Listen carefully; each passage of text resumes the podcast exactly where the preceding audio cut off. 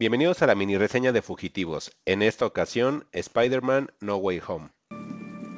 Desde que me picó aquella araña, solo he tenido una semana en la que mi vida me ha parecido normal.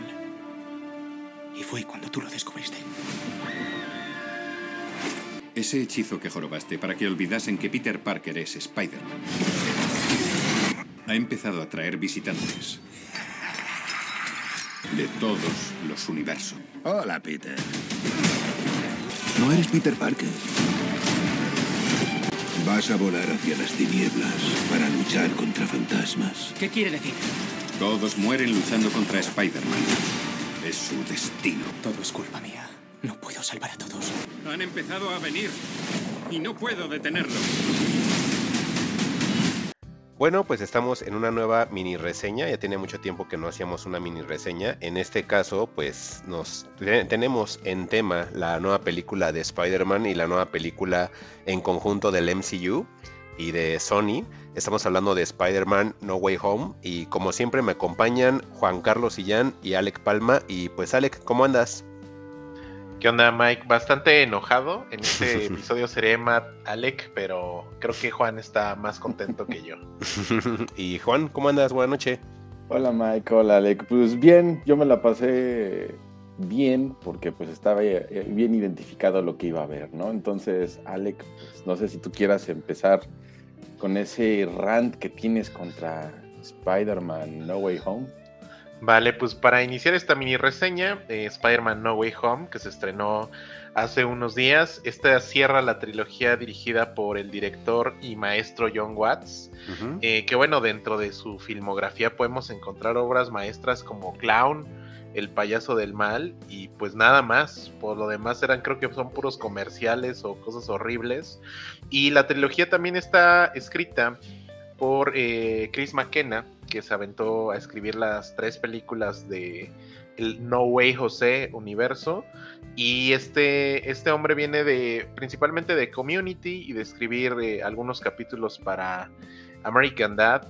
Y pues bueno, eh, esta película es de verdad lo que Nolan quería con su cine. Esta película hizo que la gente regresara al cine.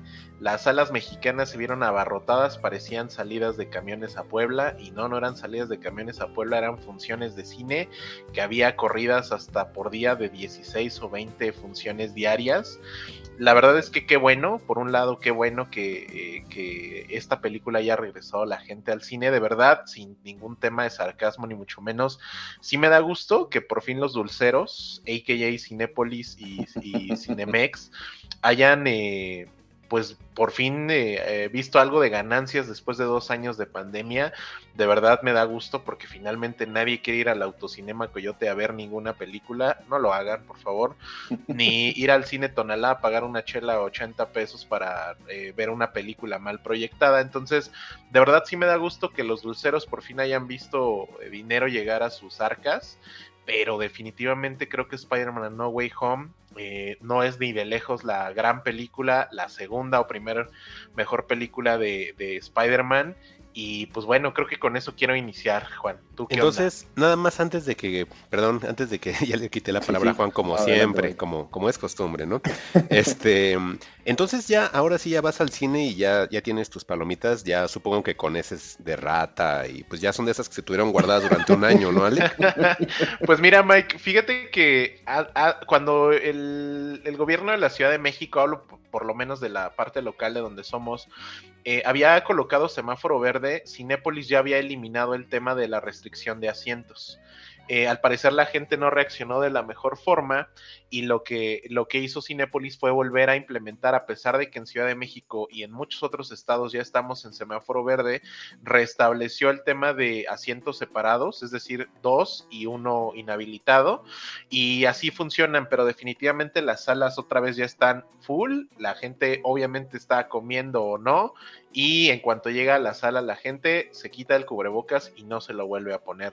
Yo personalmente mantuve mi cubrebocas todo el tiempo por el tema de, del COVID, pero, pero efectivamente Mike, ya todas esas medidas de que había un cinepolito en la entrada tomándote temperatura y darte gel, nah, eso ya no existe. Las filas de los dulces hasta la madre, no hay sana distancia, o sea, sí ya volvimos a lo que era el cine antes de. Qué bonito. Bendito Dios, ¿no, Alec? y pues a ver, entonces, siguen ahí con la ficha técnica. Creo que le habías dado la palabra a Juan. Entonces, ya este, los dejo. Ustedes son los que vieron la película. Ya nada más voy a intervenir para hacer el comic relief. y ya.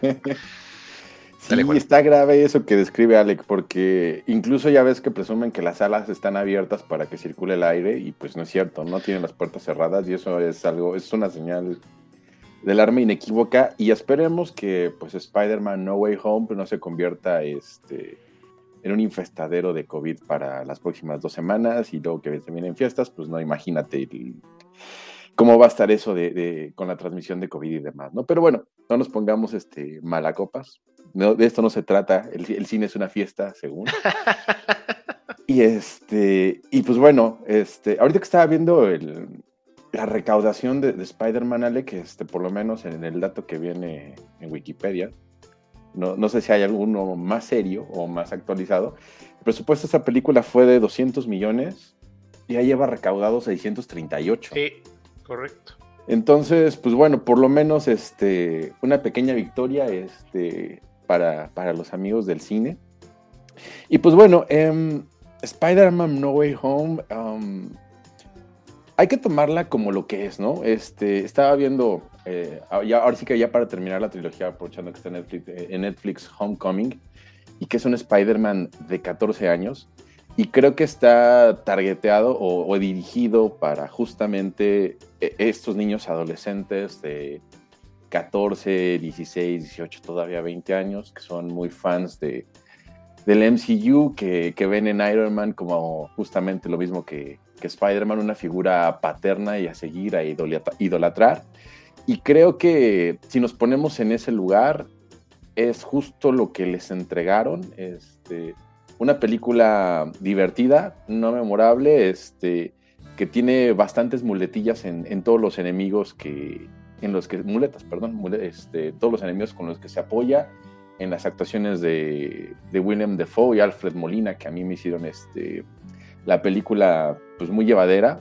Sin embargo, em, sí comparto un poco tu rant de que igual quizás Spider-Man No Way Home no está a la altura de, las expectativas, pero bueno, como siempre, cuando tenemos expectativas de algo, creo que siempre son este, fuera de, control y creo que ese es un problema, ¿no? Porque al, tener ese, ese, esa vara tan alta, pues es de repente muy difícil poder este, convencer a todos de, y darle gustos a todos, ¿no? E, eso, eso sí, Spider-Man es un buen fanservice, ahora sí que le da al, fan todo lo, que, todo lo que pide, por lo que vi con las reacciones de la gente en el público que, que gritaba, que se emocionaba, este, que a pesar de que el tráiler era muy, em, pues eh, como que indirectamente te hacía un spoiler, no dejaban de sorprenderse cuando aparecían ciertos personajes, ¿no? Entonces, pues me quedo con eso, Spider-Man está, entretenida, es, es, un producto tal cual para adolescentes, ahora sí que para tu niño interior, para el que no quiere dejar de ver películas de superhéroes, porque así como lo dicen los números de la taquilla, realmente la gente no quiere dejar de ver películas de superhéroes o entiende que ir al cine es justamente eso, disfrutar de estas películas rimbombantes, exageradas, como decía el buen Martin Scorsese, ¿no? Yo creo que yo creo que no lo dijo en mal sentido eso de que las películas de superhéroes son realmente parques de diversiones. Es lo que es, finalmente es una, una fiesta a la que vas para divertirte y, y ya, ¿no? Cuando se acaba, pues finalmente estás esperando subirte a, la próxima atracción o la próxima ida al parque y fin, realmente no tiene nada más. Ahora, no sé si quieras que hablemos de la trama de la película, que, ya echamos el spoiler considerando que ya tiene una semana y que ya, ya casi todo está filtrado por Twitter, este, Instagram, Reddit y demás este, aplicaciones o plataformas de Internet. Pues sí, nada más vamos a completar un poquito eh, los datos técnicos. Ojo que esto lo vamos a estrenar seguramente el jueves 23 de diciembre. En estos siete días que lleva la película estrenada, en México lleva 863 millones de pesos. La película es un madrazo y de verdad las salas, sobre todo las salas en español, que de nuevo Ahí no me voy a meter, cada quien ve las películas como puede y como quiere. Eh, las salas en español están abarrotadas. Todavía te tienes un poco eh, más de suerte en encontrar salas medianas o medianamente llenas en inglés, pero las salas en español, todas, yo por curiosidad el día de ayer que la vi, hice ese ejercicio, todas las salas en español están repletas.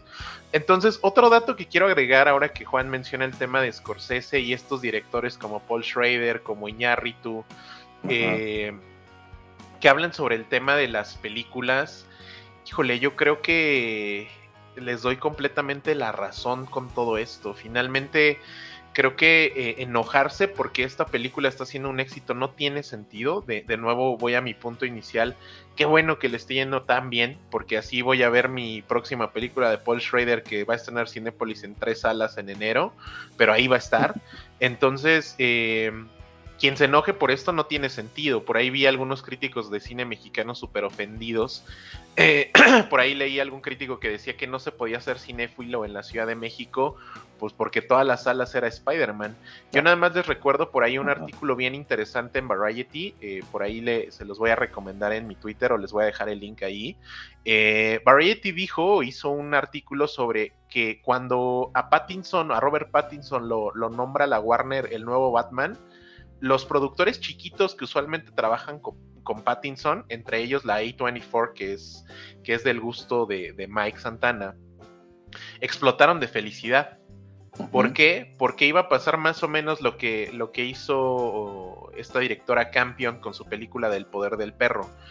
Quizá tu producto no iba a entrar a tantos mercados, pero tienes al Doctor Strange de protagonista. ¿Y qué crees? Ya va a ser cero difícil vender tu próximo proyecto independiente con Robert Pattinson, porque Robert Pattinson va a ser conocido mundialmente como el nuevo Batman.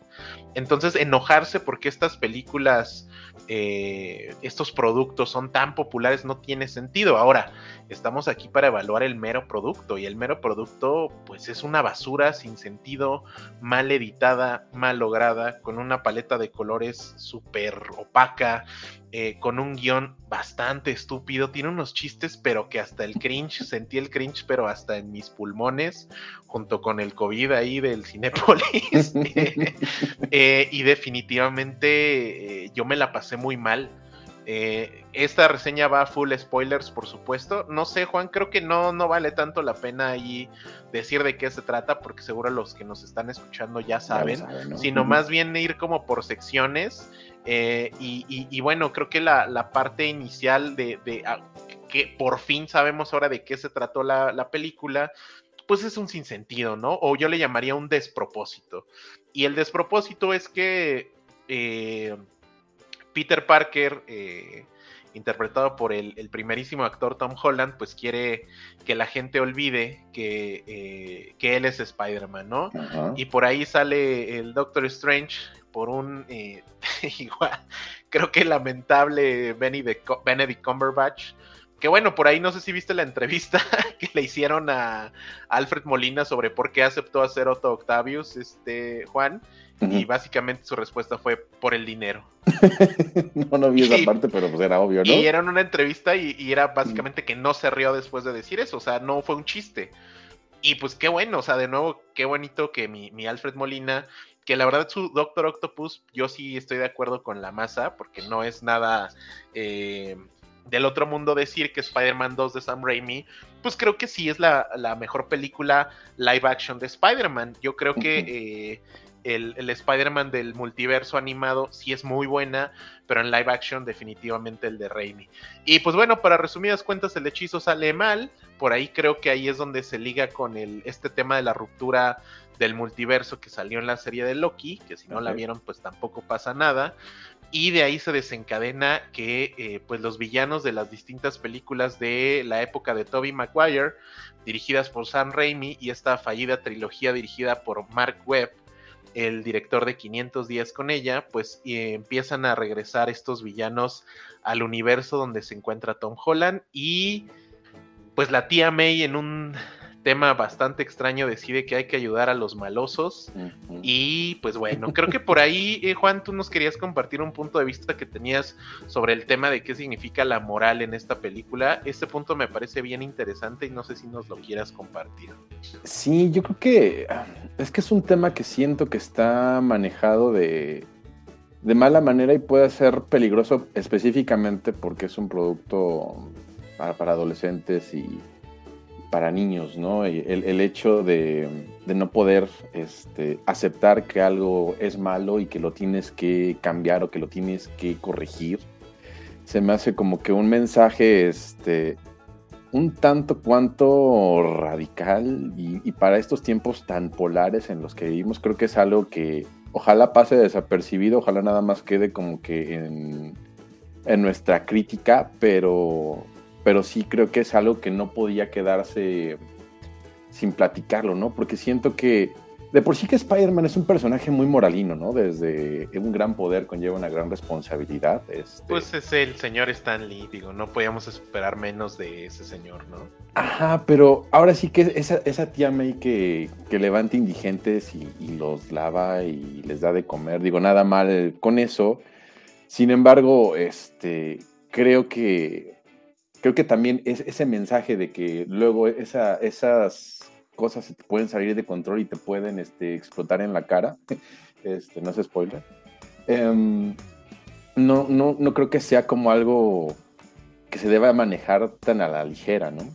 Entonces, por eso creo que ese mensaje de, de Spider-Man como que para mí en ese, te digo, en esa montaña rusa, este, como que no, no me, no me agradó del todo, ¿no? O sea, yo aquí nada más vengo a divertirme, no quiero que me moralicen, no quiero que me enseñen nada, no quiero que me den un mensaje de, de esos tan, tan de Disney cristianos católicos para quedar bien y, este, y hacer de cuenta que no somos malas personas, ¿no? O sea, en realidad, este, pues tanto en la vida hay que aceptar lo bueno y lo malo y, y lo malo en lo bueno y lo bueno en lo malo, ¿no? Este, no todo es blanco y negro como nos lo hace parecer esta película o que todo tenga que ser blanco, ¿no? Entonces, siento que ese, ese mensaje que, está dejando al final este Spider-Man No Way Home creo que no es atinado y hasta cierto punto creo que, siendo un poco alarmista, siento que puede ser hasta peligroso. Pues concuerdo, Juan, concuerdo eh, nada más que el tema del peligro en una perspectiva diferente. concuerdo en que es peligrosísimo que el único cine exitoso sea este. Y no me voy a poner en el plan de, mamador del cine, porque no. Eh, sí, sí, soy público eh, básico, también podemos ser público básico y creo que todo el público puede ser de, ambos campos, ¿no? De nuevo, puedes ir a, a, ver al cine Rápidos y Furiosos 50 y está perfecto, eh, y también se vale darte el tiempo para otras cosas, como se lo digo a Mike, pues no, no podemos comer siempre carne y cerveza, pues hay que tomar agüita también, porque si no nos hace daño. Y creo que el hecho de que estemos en el plan atascado de pura chela y pura carne con esto, pues no nos va a llevar a ningún resultado positivo del lado de la audiencia, porque le estás diciendo a la industria que el único cine que va a funcionar es este y creo que aún, sobre todo en tiempos de, pandemia, es bien peligroso decirle a la industria esto es lo que quiero y solamente esto y necesito 50 funciones de esto todos los días durante todo el año. Eso es bien peligroso. Entonces, eh, más allá del análisis duro, pues creo que la película para mí no funciona. Tiene unos, unos plot holes increíbles, así de que no tienen forma de explicar lo que está pasando. Y, digo, ahora, voy con, en un momento voy con mi lado positivo, pero creo que es una película mal hecha, mal editada. Eh, estos cambios, no sé si los notaste, Juan, que para mí, digo, perdón, el director después de aventarse dos películas con Spider-Man, eh, las transiciones de los muñequitos de CGI que escalan a cuando ya sale el actor supuestamente ya caminando son muy obvios y están súper mal hechos. especialmente el plano donde Andrew Garfield rescata a mi Zendaya y que de repente ya están en el piso, ese plano está asqueroso. O sea, se ve cómo van volando ahí en los aires o van cayendo y de repente ya nada más Andrew Garfield le dijeron, a verás como que atrapas a Zendaya y se ve el corte horrible. Eh, entonces, no, no, no, o sea, definitivamente yo no le veo el 97 en Metacritic a esto, la audiencia así está a los pies de esta basura y se vale ser nostálgico, no voy a negar, ahí va el lado positivo. Me emocionó muchísimo ver a Andrew Garfield ahí y extrañamente me emocionó un poco menos ver a Toby Maguire ahí. El, el fíjate, Juan, Mike, no sé si tú llegaste a ver las, las Spider-Man de, de, Andrew Garfield. Sí. Lo que yo sentía, no sé si ustedes estarán de acuerdo o solo fue una percepción mía, más allá de si Garfield funcionaba o no como Spider-Man, que yo creo que sí, el enfoque que le dio Mark Webb como de una historia romántica entre, entre Gwen y. Perdón, entre Mary Jane. No, o no, Gwen. creo que era así era Gwen, Gwen Stacy, Stacy. entre Gwen Stacy y, y Peter Parker. Cuando Garfield era Spider-Man, ese Spider-Man se sentía súper rápido. Como, como muy dinámico eh, al andar, al moverse, al aventar la telaraña. Y se sentía muy rápido. Extrañamente en este sí se siente así también. Y, y a mí justo por eso, por el tema que pasó Sony con Garfield y que ya no le permitieron hacer Spider-Man 3 a Mark Webb, me emocionó mucho más ver a Garfield en este personaje que, que, que al buen Toby Maguire, que yo lo vi muy flaco. eh, pero más allá de eso, creo que ese recurso también lo gastaron súper rápido. Eh, por ahí un chiste estúpido cuando les llaman a los, tres eh, a los tres Peter y los tres voltean y los tres son Spider-Man. Híjole, a nadie de mi sala le dio risa eso. A mí me dio el cringe ahí. Dije, qué pésimo guion. ¿Por qué? Porque teníamos situaciones muy similares en Spider-Man Into the Spider-Verse que están mucho mejor resueltas. Es un guion inteligente que juega básicamente con la misma idea, que tienes a muchos Spider-Mans de muchos universos en un mismo sitio. Ese es un guion para mí que, que es perfecto y que funciona, que es divertido eh, y que no se enfoca solamente en el chiste de, mira, tengo a tres actores haciendo lo mismo. Entonces, definitivamente yo me la pasé muy mal con esta película. Y de nuevo, si les gustó a ustedes, a nuestra audiencia, a, las personas que la hay- hayan visto esta película, está perfecto. Pero creo que sí es una buena oportunidad de ver cine diferente, quizá enfocado a las mismas cosas. ¿Te gusta el cine de acción, aventura? Por ahí hay otros directores que están haciendo cosas bien interesantes. ¿Te gusta el cine de superhéroes? Pues aviéntate una serie, a lo mejor como Mike últimamente lo ha, lo ha traído últimamente, Watchmen. El, el reboot que hici- o mo- no reboot, la continuación imaginaria, obviamente sin la autorización de Alan Moore, que le hicieron a Watchmen, tiene cosas oscurísimas. Que uno de los fundadores de, de Watchmen básicamente mantenía una relación homosexual con otro Watchmen, o sea, y que parte del tema de la negritud, o sea, eso está bien interesante porque tiene un contexto social bien cabrón y no es responsabilidad de ninguna empresa ni de ningún director, como dice Juan, enseñarnos ninguna lección, pero si lo vas a hacer que valga la pena. Y Watchmen re- rescata un evento súper trágico en Tulsa. Que, del que nadie se acordaba históricamente, más que seguramente la, la gente afroamericana de la zona, pues para, hechos, para ellos es un hecho histórico innegable e inolvidable. Y esto es una basura, perdón, estoy muy enojado, es una basura, es, esto es una chingadera, esto es una película que no tiene sentido y que te vende una idea y que únicamente la idea es tan poderosa, el decir, mira, te voy a traer a tres Spider-Man, la película va a estar hecha horrible, con las patas, editada mal, con malos efectos, pero mira, te traigo tus tres Spider-Mans. Entonces ahí es cuando eso me molesta un montón, porque definitivamente, ya lo hemos conversado aquí, esta fase 4 del universo Marvel se siente extraña, se siente alejada, se siente sin carisma, y creo que va para allá, ¿eh? Entonces, esos son mis comentarios generales de, de la película. ¿Puedo hacer una pregunta? Por ejemplo, yo no la he visto. Entonces, este, la verdad no creo verla hasta que salga en Disney Plus o en Star Plus, pero sí, o sea, no, no se me hace de cine, porque la última que vi de Spider-Man me bajó muchísimo las expectativas, que es la Spider-Man 3. Este, entonces no me gustó. Luego vi la de Electro y pues salí muy decepcionado. Entonces dije, no, esto de Spider-Man en el cine no. Ajá. Recientemente la pasada pues sí la pude ver en el cine, pero pues también no fue así como espectacular y la vi porque Misterio a mí me encanta, el personaje siempre me ha gustado. Pero sí siento una tónica que conforme va avanzando el tiempo las películas de Spider-Man van encaminadas más a un público adolescente o preadolescente. Y por ejemplo los ejemplos que me da Alec con Watchmen, lo entiendo por completo.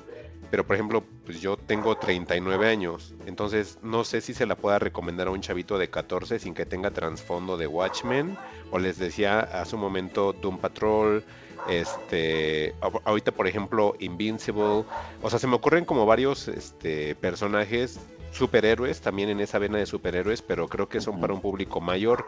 ¿No será también que a lo mejor por el hype que ha creado obviamente este, el MCU y Sony con el personaje de Spider-Man y como dice Alec y como dice Juan, que quieren o querían tener la película que hiciera que la gente regresara al cine, ¿no creen que a lo mejor toda esa expectativa también dañó la, la misma película porque pues esperábamos algo magnífico, pero al final como que olvidamos al público al que va dirigido y pues que no requiere una trama tan intrincada, que permite esos huecos de guion, que permite esa falta de, capacidad histriónica, porque, o sea, a, mí me encanta Zendaya, pero en, en, en HBO, ¿no? En Euforia.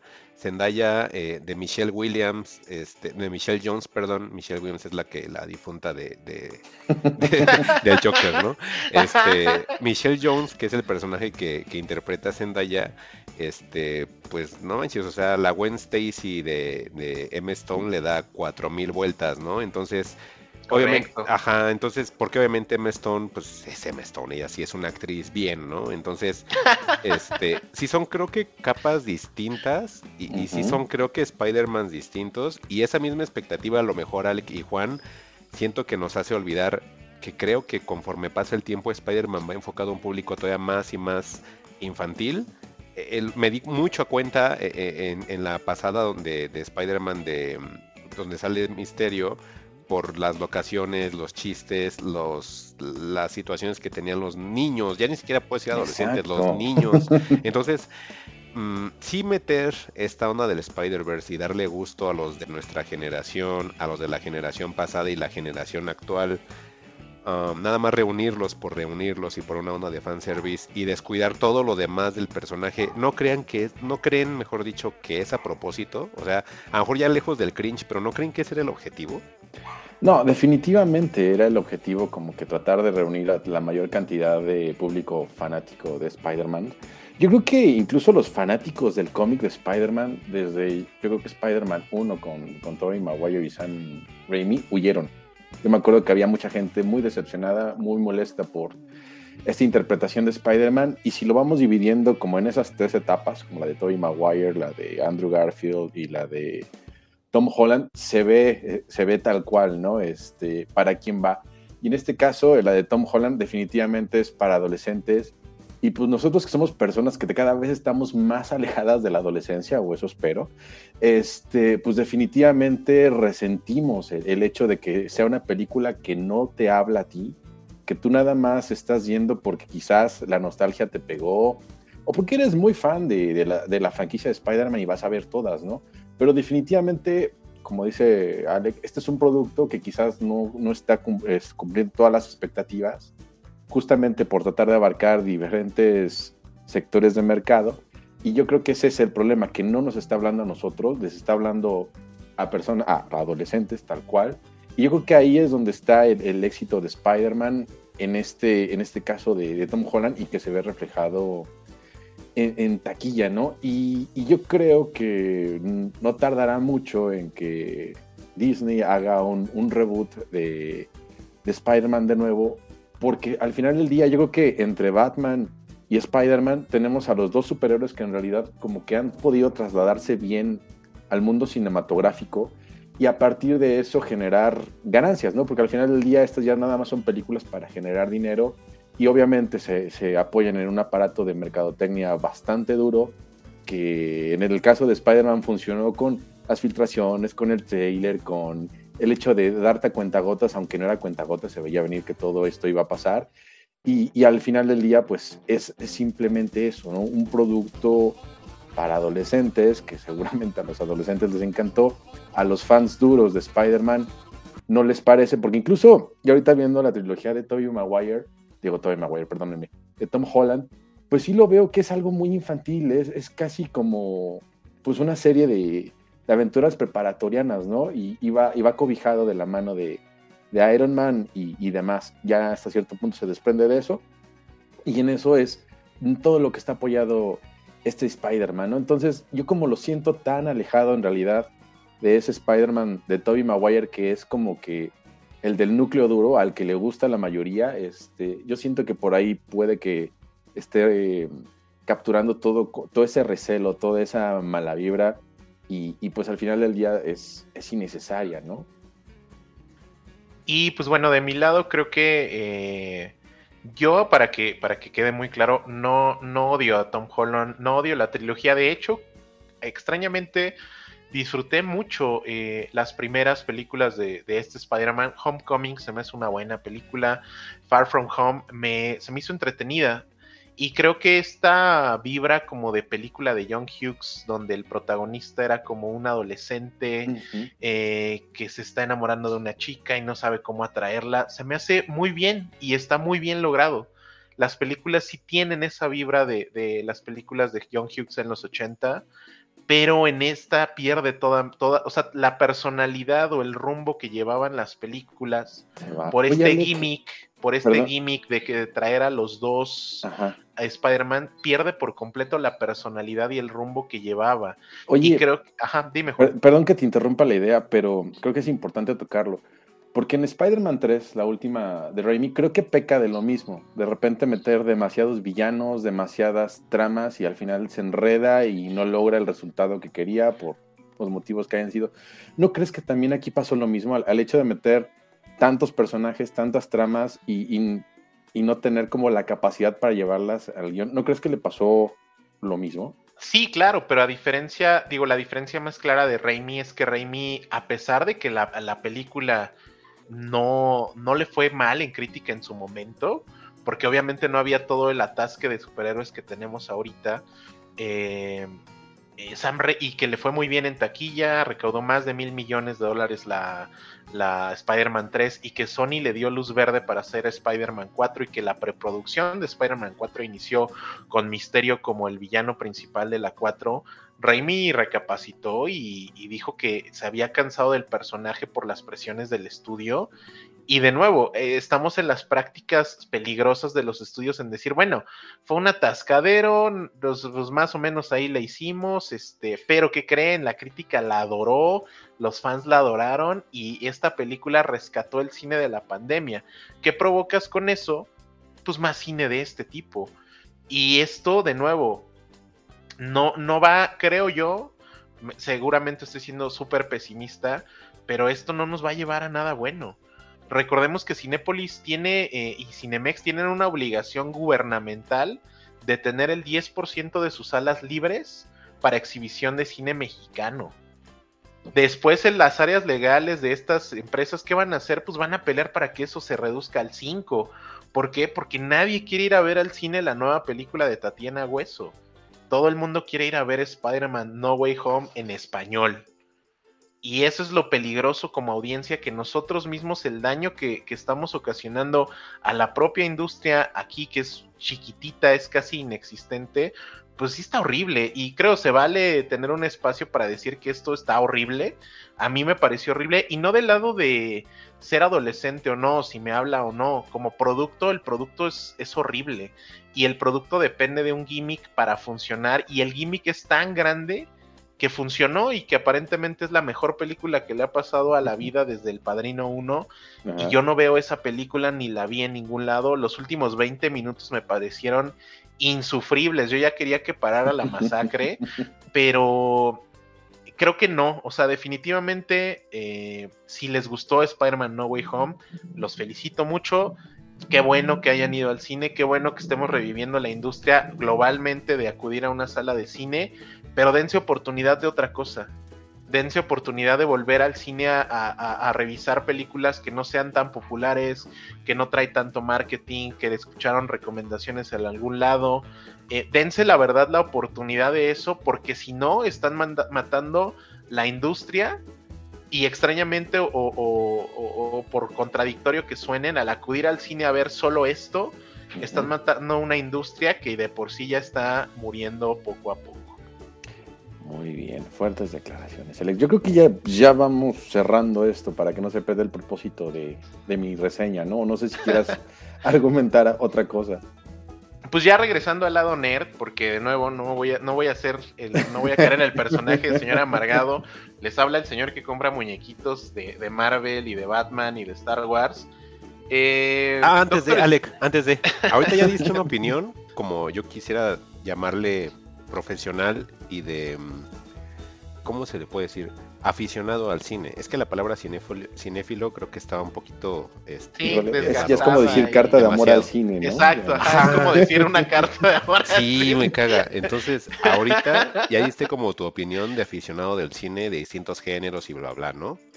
Y está súper bien y concuerdo en todo, porque pues, al final estás dando eh, un contexto, estás dando argumentos. No es nada más no me gustó, porque ya, digamos, ya tanto Juan como tú ya dieron como su punto de vista de fanáticos del cine, comparándolo como dicen ustedes mismos, y lo anticiparon como un producto de cine, ¿no? Ok, y sí, eh, pues es una especie de. Esto puede llegar a ser un declive, como en su momento a lo mejor salió Avengers y todos querían ver Avengers, sucedió el mismo efecto eh, con Endgame.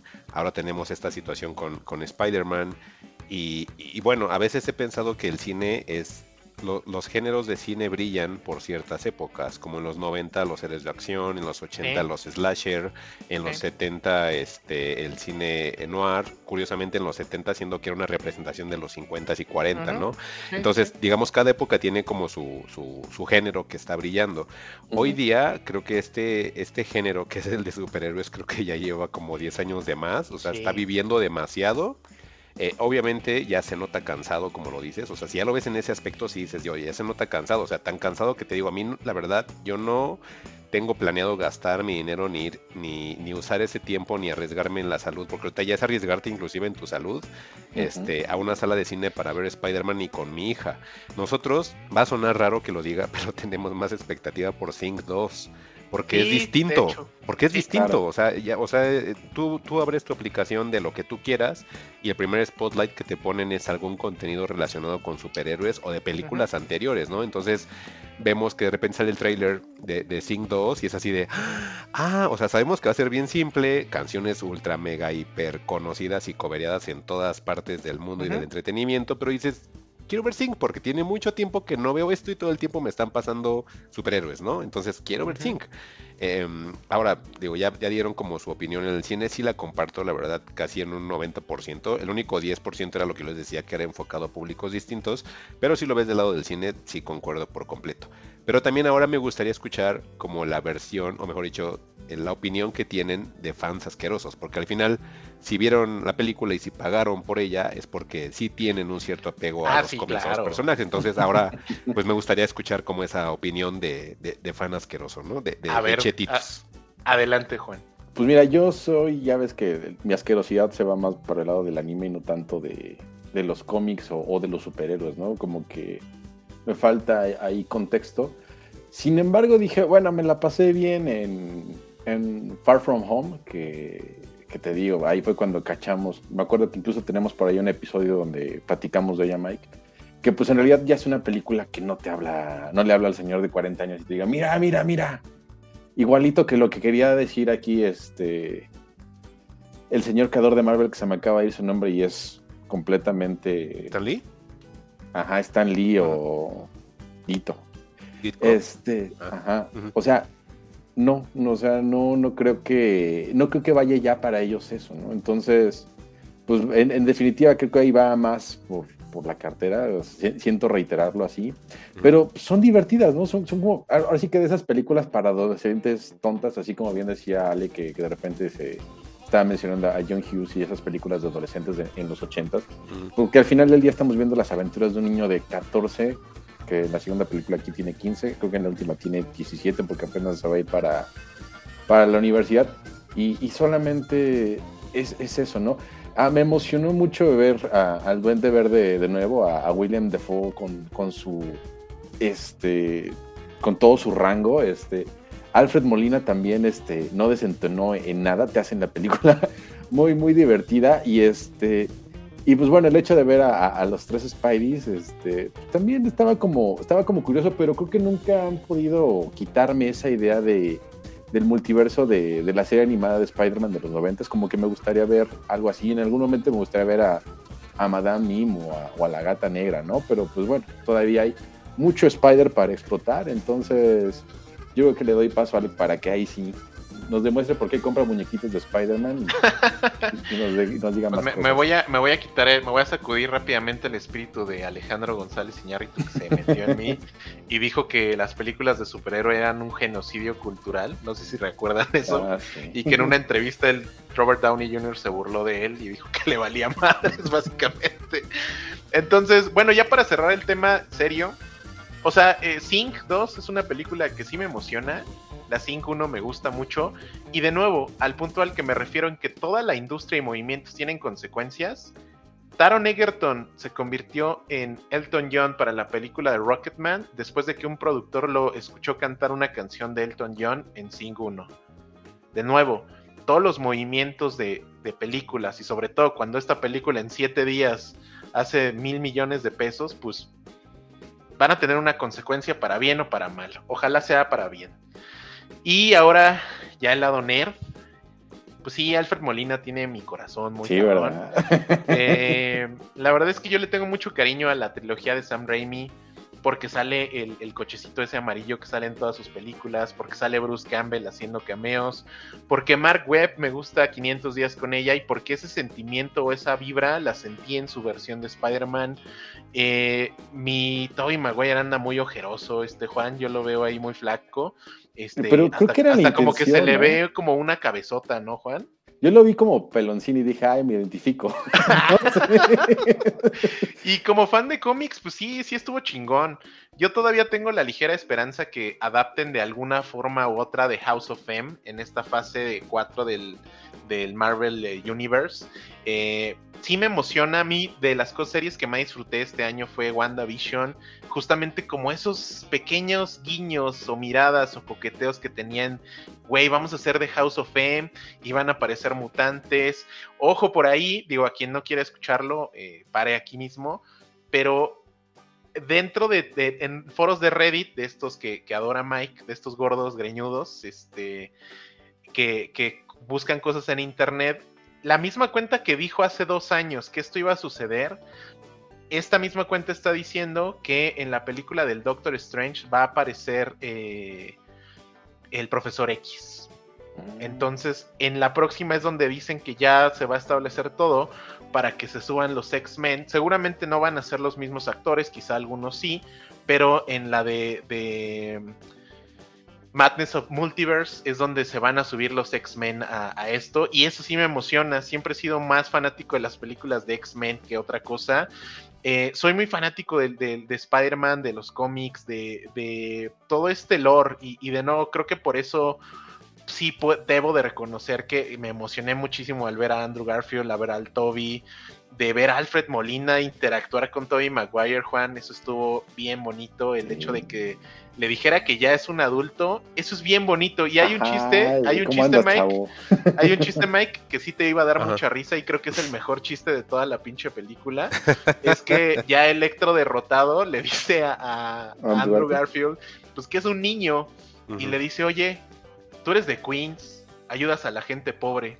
Pensé que eras negro. ¡Y! ¡Qué bueno! ¡Ah, qué bonito! y- y ahí está más bonito porque él dice, estoy seguro que en algún universo hay un Spider-Man negro. Y yo dije así, Miles Morales. Y. Minillas morales. En ese momento yo lloré Ah, y volvé, y después Iñárritu me dijo, ¿qué estás haciendo, cabrón? Me regresé te agarré me las puse orejas. serio otra vez. Sacaste un libro, ¿no? Pero ese chiste está muy cagado y es Ah. creo que el mejor chiste de la película. No sé si estés de acuerdo, Juan, porque funciona muy bien y porque tiene un humor totalmente diferente y mencionan ahí, te tisean que ojalá en algún momento Miles Morales suceda en el MCU. Y ya como el dato Ah, final, que también este le va a gustar a, a Mike Santana, resulta que en una de las postcréditos está Tom Hardy en este universo, que se está poniendo pedo en un bar y lo está atendiendo el Danny Rojas, Rojas. de Ted Lasso. Ted Lasso. Ese Danny Rojas mexicano es el barman y estás hablando, ya sabes, en Spanglish Y, y se teletransporta el Tom Hardy a su propio universo, pero un cachito de simbionte queda en la mesa. Ajá, entonces es muy probable que en Ted Lasso salga Venom. Es muy probable que el próximo Venom sea mexicano y entonces sí sería el que notas. Entonces, ese sí sería el que notas. O el Venom. El, el Venancio le dirían. El Venom. El Venom. Ah, qué bonito, Ah, ¿eh? Se vi- presta mucho. Esos multiversos están buenos, ¿eh? Igual en Sí. un multiverso todavía, todavía está vivo Alfonso Sayas, ¿no, Alec? Sí, puede. Y mi Carmelita y mi Chen. Ah, sí, Y ¿verdad? Los conoce al tres, Venom. los tres tomando pulque y de repente aparece el Venom. El Venom. El Venón. Ah, qué padre, ¿eh? Tantas posibilidades. Y Ojo bueno, ya la Marvel. última escena final es, eh, ya no es una escena post créditos como tal, sino es el teaser trailer de la película de Sam Raimi, que como también como teaser Mike Ah, ok, a sale el Shuma Gorat, el ese Ah, el ojo. gigante. Entonces va a ser el Venom, el ojón. Híjole, no. sí, ¿eh? Hay, hay multiverso. Y también sale Mike Ajá. para que porque tú lo decías que no y yo dije ver, que sí, está registrado en los podcasts. Bruce. El What If sí es canon.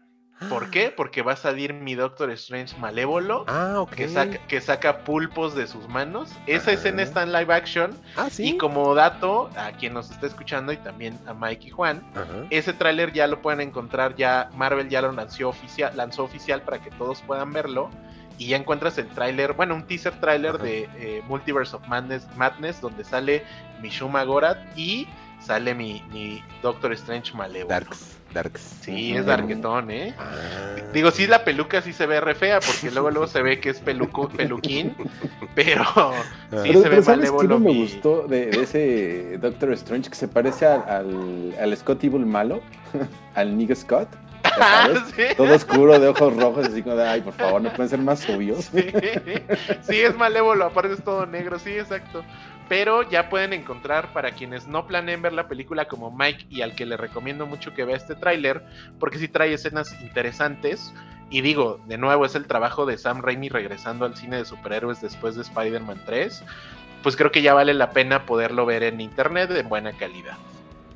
Órale, está, está grata la sorpresa al final, pero no sé si sea mexicano el nuevo Venom, pero igual es como una forma de decir, no vamos a pagarle a Tom Hardy para que esté con Sí. nosotros. Exacto. Es eso, Sí. o sea, realmente Sí. ya si lo vemos fríamente es no queremos contratar a Tom Hardy porque él seguramente nos va, nos va a cobrar lo que cobran tres este Tom Hollands, entonces, Seguro. porque él ya también ya es actor, obviamente, Sí, ¿no? ya. Ah, claro. Y- Oye, pero por ahí sabía que, que este Tom Hardy era como muy fan de, de Venom y que casi- creo que casi que las hacía de buen corazón para sus hijos, ¿eh? Pero él era protagonista, sabe. Juan, es bien diferente que le digan, vamos a hacer una película, tú eres el protagonista, a que de repente, pues es que eres el sidekick o eres el, el- el malo Ujú. de Bueno, la sí. película de Tom. Holland de un niño. Así, oye, oye, así de, oye, estuve este, en tal y tal película, o sea, Estuve en The Revenant con el maestro Iñárritu. ¿qué te él es pasa? Bruno, Juan, él es Bruno, el de del loco holandés, él es Bruno, el actor de Bruno, no, Sí. Ah, no me acuerdo. ¿te acuerdas? Ahorita no? lo buscamos. El loquito este que peleaba y que era rapado y que estaba en la cárcel, del holandés, este de Arthur Bender, no sé qué se llama. Ah. Ah, no, ese es Bronson. Bronson de Ah, Bronson. Sí, Bruno es el del gay, es este. sí, exactamente. Es el de Luca. Es, eh, ajá, Sí. Bruno es, de- es el de Sacha Baron Cohen. Ale- Ah. Sacha Baron Cohen, cierto. Es que todos son iguales. Todos los blancos Por eso son me quedé iguales, así los de, confundo. ¿a poco hizo esa comedia? No, pero sí, efectivamente, Pero mi Tom. Hardy es Bronson de Nicolas Winding Ah, ese qué bonito, ¿eh? Clas- Ah. clase de actuación es esa madre, ¿eh? Peliculón. Ya ven, sí, sí, sí le sé más o menos, pero ustedes piensan que no. ¿eh? Nada más confundo todos los nombres de todos, pero pues El Luca ¿no? dice. el Venón dice. y Ah, bueno, pues, creo que con bien. eso Es ya podemos ir cerrando. Eh, ya, ya para finalizar, no tan amargos. Ujú. Sí tiene cosas valiosas, sí está chido, sí disfruté a mi Andrew Garfield, que Ah, por que ahí, pues. Por ahí, por ahí, Mike Juan, ya está el Ah. hashtag para que regrese Andrew Garfield a terminar una Spider-Man 3. trilogía, ¿no? Ah, sí, Ajá. sí, listo. Entonces, pues ojalá, ¿eh? Yo sí, yo sí me aventaba esa. Eh, Aparte ni ha hecho nada importante, ¿no? Aventó Ah, Tic Tic. Boom, Sí, la que trajo Juan hace poquito. Pero y pues que está muy en bien. Netflix, ¿no? Sí, Pero es película de Netflix, Ale, que es diferente. Pero ya son 300 pesos, Mike. Ya es pero, pero es de esas ya. películas independientes que llegaron a Netflix, no es tanto que sea de Netflix, ¿eh, Mike? Ah, Entonces, pero aparte es por ahí puede que tenga chances de, de colarse a alguna premiación o algo. Pero todavía baja más, o sea, si todavía es independiente, todavía baja. O sea, si es, imagínate, es de, es producida o distribuida por Netflix, pero aparte es independiente, no, Juan, pues ya se le baja todo. Perfecto. bueno. Y pues yo creo, yo nada más para cerrar planteo que ojalá podamos en, en nuestro Twitter, arroba fugitivosmx, sacar la encuesta de que diga si el Venom fuera mexicano, ¿cómo se llamaría? ¿El Venón, el Venancio o el que Venotas? Esos son... Y eso es- con eso yo cierro este episodio. Juan, Pues muy bien, este, no, yo también ya no tengo más comentarios, me, me agradó mucho platicar con ustedes sobre esta película tan exitosa en taquilla, este, a mí me pueden encontrar en redes como Juan-XHU y Mike. Ah, pues yo estoy como arroba eh, Mike-Santana, aquí tratando de intervenir en esta reseña. Eh, pues a la gente que nos esté escuchando, pues qué genial. Disfruten las vacaciones, eh, Sí. pues traten de relajarse, eh, vayan al cine a ver Spider-Man, vayan a ver este, vayan a ver este la nueva de Kingsman, que esa sí le tengo muchas ganas. ah. Sí, yo- hay que ver este Sing estoy ahí. 2, Matrix, este y pues, a lo que saque Netflix al fin. Ah, Witcher 2 y bla bla, pero ya, voy a seguirme. Entonces, Alec, últimas palabras. Pues nada, este, espero que, que no se tome este episodio como el episodio de featuring González Iñárritu, pero si ya se aventaron ya un kilo de dulces, que es Spider-Man No Way Home, ya sean saludables y aviéntense el poder del perro en Netflix y, y vean cosas diferentes. Creo que es bien bonito ver, darse la oportunidad de, de llorar con Andrew Garfield y Alfred Molina, pero pues igual, si les gusta Andrew Garfield, ahí está Tic Tic Boom en Netflix. Y pues a mí me encuentran como arroba Alec Palma y nos estamos escuchando. Cuídense. Bye. Bye. Y no va a sonar la música para mí.